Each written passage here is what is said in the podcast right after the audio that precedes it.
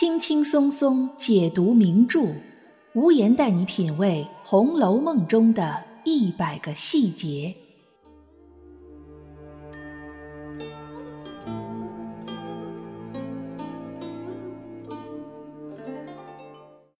品读细节之美，发现别样红楼。大家好，我是暗夜无言，欢迎您收听《红楼梦》中的一百个细节。一部《红楼梦》里人物众多，千姿百态，每个人的性格都不一样。今天我们来说说一个十分典型的外冷内热的人。在《红楼梦》里，曹雪芹最直接的写到冷这个人物特点的时候，是用在了柳湘莲的身上。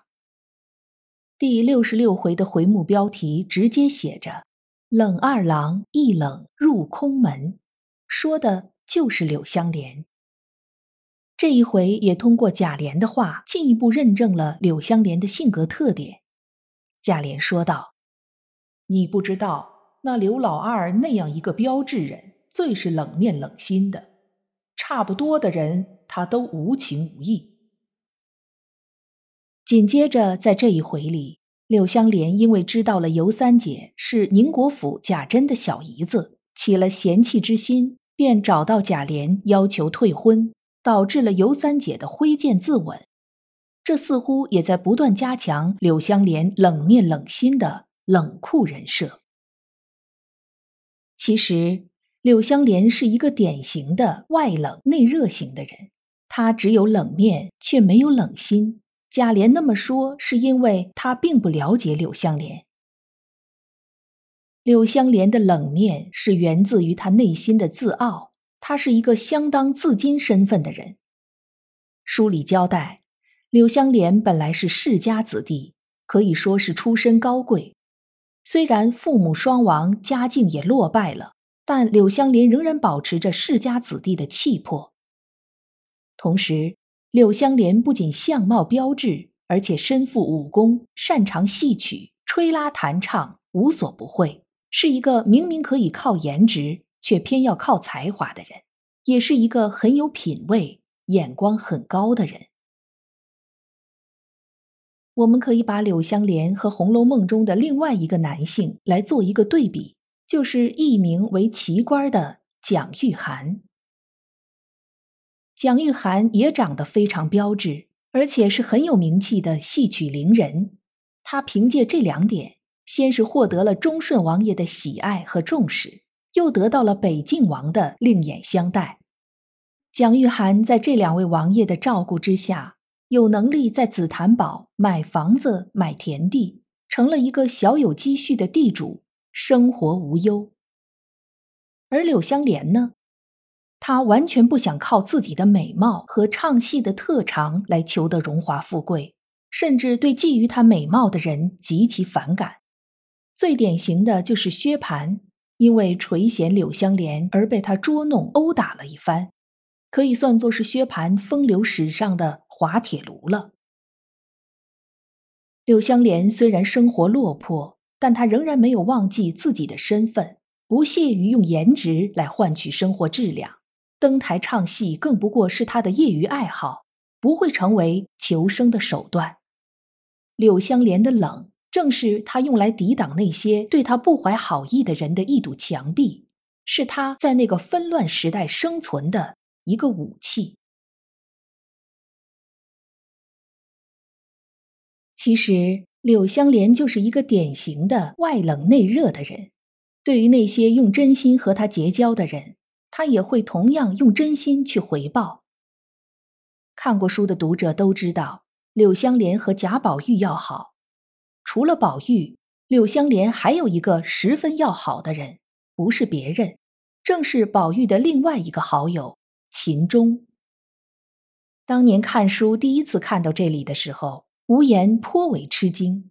毕竟这一回是柳湘莲第一次出场，而秦钟。已经死去三十一回了。当初描写秦钟的时候，一点也没露出他和柳湘莲认识的迹象。可书里柳湘莲和贾宝玉的第一句对话，就是贾宝玉问柳湘莲：“这几天去没去秦钟的坟上看看？柳香莲回答说：“怎么没去？前几天去了，发现秦钟的坟上土有点松动，担心下雨被雨水冲垮了，特意弄了几百钱，雇了两个人给修好了。一个已经去世了很久的朋友，柳香莲还惦记着常去坟上看看，发现不牢固了，还要花钱雇人修修。要知道，柳香莲自己都穷得揭不开锅了。”还要特意为修秦钟的坟搞几百个钱出来，这样的人能说他是冷心无情吗？柳香莲不仅心不冷，而且还很讲义气，颇有几分古人的侠义之风。当年薛蟠对他起了不敬之心，他打了薛蟠一顿，两个人结下了梁子。但后来他在路上碰到薛蟠的商队被盗贼抢劫，却不计前嫌出手相助。薛蟠当然是对柳香莲感激不尽的，而柳香莲也既往不咎，和薛蟠这个从前令他极其反感的人义结金兰，两个人的关系重新翻篇儿。这样的人能说他是冷心无情吗？柳香莲外表高冷，生人勿近，内心却火热赤诚，重情重义，这就是典型的外冷内热的性格。不过，凡事都有两面性，这样的性格肯定也有他的缺点。前面我们说了，柳香莲这样的性格很大程度上源自于她的出身。虽然如今柳家只剩下一个空架子。但毕竟家世不低，这让柳香莲自矜身份且眼高于顶，不仅在交友上很挑剔，择偶标准也非常高。用书里的原话是：“必要找一个绝色的。”所谓绝色，意思就是容貌要绝顶美丽，排第二都不行，必须排第一。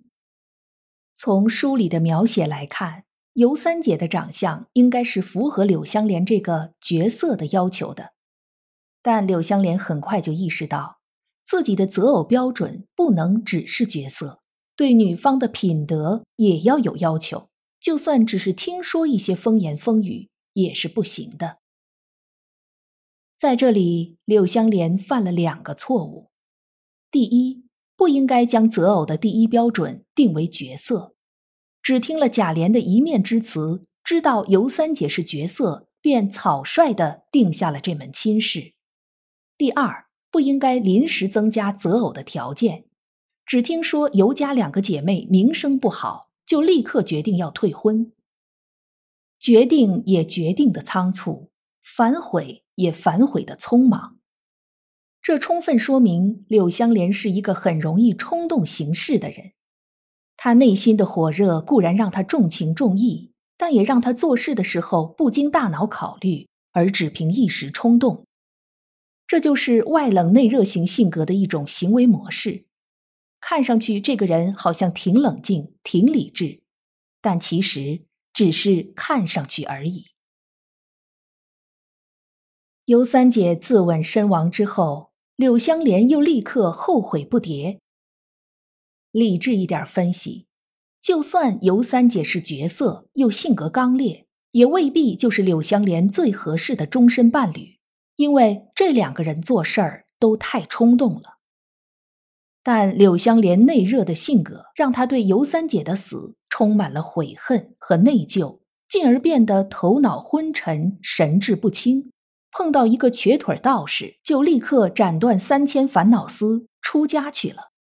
这又是一个冲动之下的决定。退婚、自杀、出家，这一系列情节不过发生在两页书纸、一两千字之间，给人一种电光火石、雷厉风行、恍如隔世的感觉。读完了仍然蒙在其中，久久回不过神来。倒是和柳香莲、尤三姐两个人的个性是紧紧相扣的。到此为止，柳香莲的剧情就全部戛然而止了。她就真的像一个古时的侠客，来时飘渺去无踪，在高鹗的后四十回叙书里也没有再对柳湘莲做过交代，仿佛他真的就此出家了一样。其实，无言认为柳湘莲的结局并非如此。在《红楼梦》书中有这样一段很特别的描写，我们可以仔细体会一下曹雪芹创作这一段的用意。那是薛蟠在柳香莲跟着道士走了以后，宴请和他一起回来的伙计，大家吃酒的时候谈起柳香莲的事儿，都说这件事儿有些古怪。其中有一个人说道：“柳二爷那样个伶俐人。”未必是真跟了道士去吧？他原会武艺，又有力量，或看破那道士的妖术邪法，特意跟他去，在背地摆布他，也未可知。这句话听上去好像是在劝解薛蟠，让他不要太伤心，但实际上也说明柳香莲的个性不是那种轻易可以看破红尘的人。此外，这里还有个重要的小细节。当时柳香莲遇到的是个瘸腿道士，很多人都以为这个道士就是那个第一回就和赖头和尚一起亮相的道士。其实这里面另有玄机。在前八十回中提到神秘道士一共有四回，第一回携带补天石入室，并度化了甄士隐。第二回给了贾瑞一面风月宝剑，第三回从天而降，指点贾府治好了被眼震的贾宝玉和王熙凤，第四回就是带走了柳香莲。不过前三回提到道士都称为跛足道人，唯独柳香莲这一回用的是瘸腿道士。无言相信这绝对不是曹雪芹的笔误，这是他故意这样写的。目的就是用来区分，此瘸腿道士不是彼跛足道人，不可相提并论。正因为有了这样的区别，所以薛蟠的伙计才说柳香莲可能是看破了那道士的妖术邪法，未必是真心出家。既然道士不是真道士，那柳香莲也可以不是真出家。或者他出家后也可以再还俗，毕竟他不是真的面冷心也冷。在《红楼梦》开头，甄士隐所唱的好了歌里有一句“训有方，保不定日后做强梁”。贾诩本中脂砚斋在这里注释着柳湘莲一干人，强梁就是强盗。这意味着柳湘莲日后很可能落草为寇。都说性格决定命运，像柳湘莲这样外冷内热性格的人，即使身在世外，但心也不会轻易冷下去。落草为寇的结局似乎更符合他冲动行事的性格。可惜的是，我们不知道原本的后四十回是什么样子的。也就不知道柳湘莲究竟是如何落草，又为什么落草的。不过还有一个小细节值得一提：薛宝琴所作的十首怀古诗，最后一首《梅花冠怀古》里的第一句是“不在梅边，在柳边”。表面上看好像是在讲《牡丹亭》里的男主角柳梦梅，实际上还是应该在讲《红楼梦》里的事儿。薛宝琴本来是许配给梅翰林之子为妻的，但按照曹雪芹原本的安排，薛宝琴后来应该是嫁给了柳香莲，也就是不在梅边，在柳边的意思。而薛宝琴比薛宝钗还要美，也很符合柳香莲对角色的要求。在经过了尤三姐一事以后。估计柳香莲已经不太在乎贞不贞洁这件事儿了，所以薛宝琴即使已经嫁过一次，她也不再介意。不知道您对柳香莲这个人物有什么看法呢？可以在评论区给我留言。今天的节目到这里就结束了，感谢大家的陪伴收听，也欢迎您订阅关注本专辑。本节目由喜马拉雅出品，独家播出。我是暗夜无言，让我们下一期再见。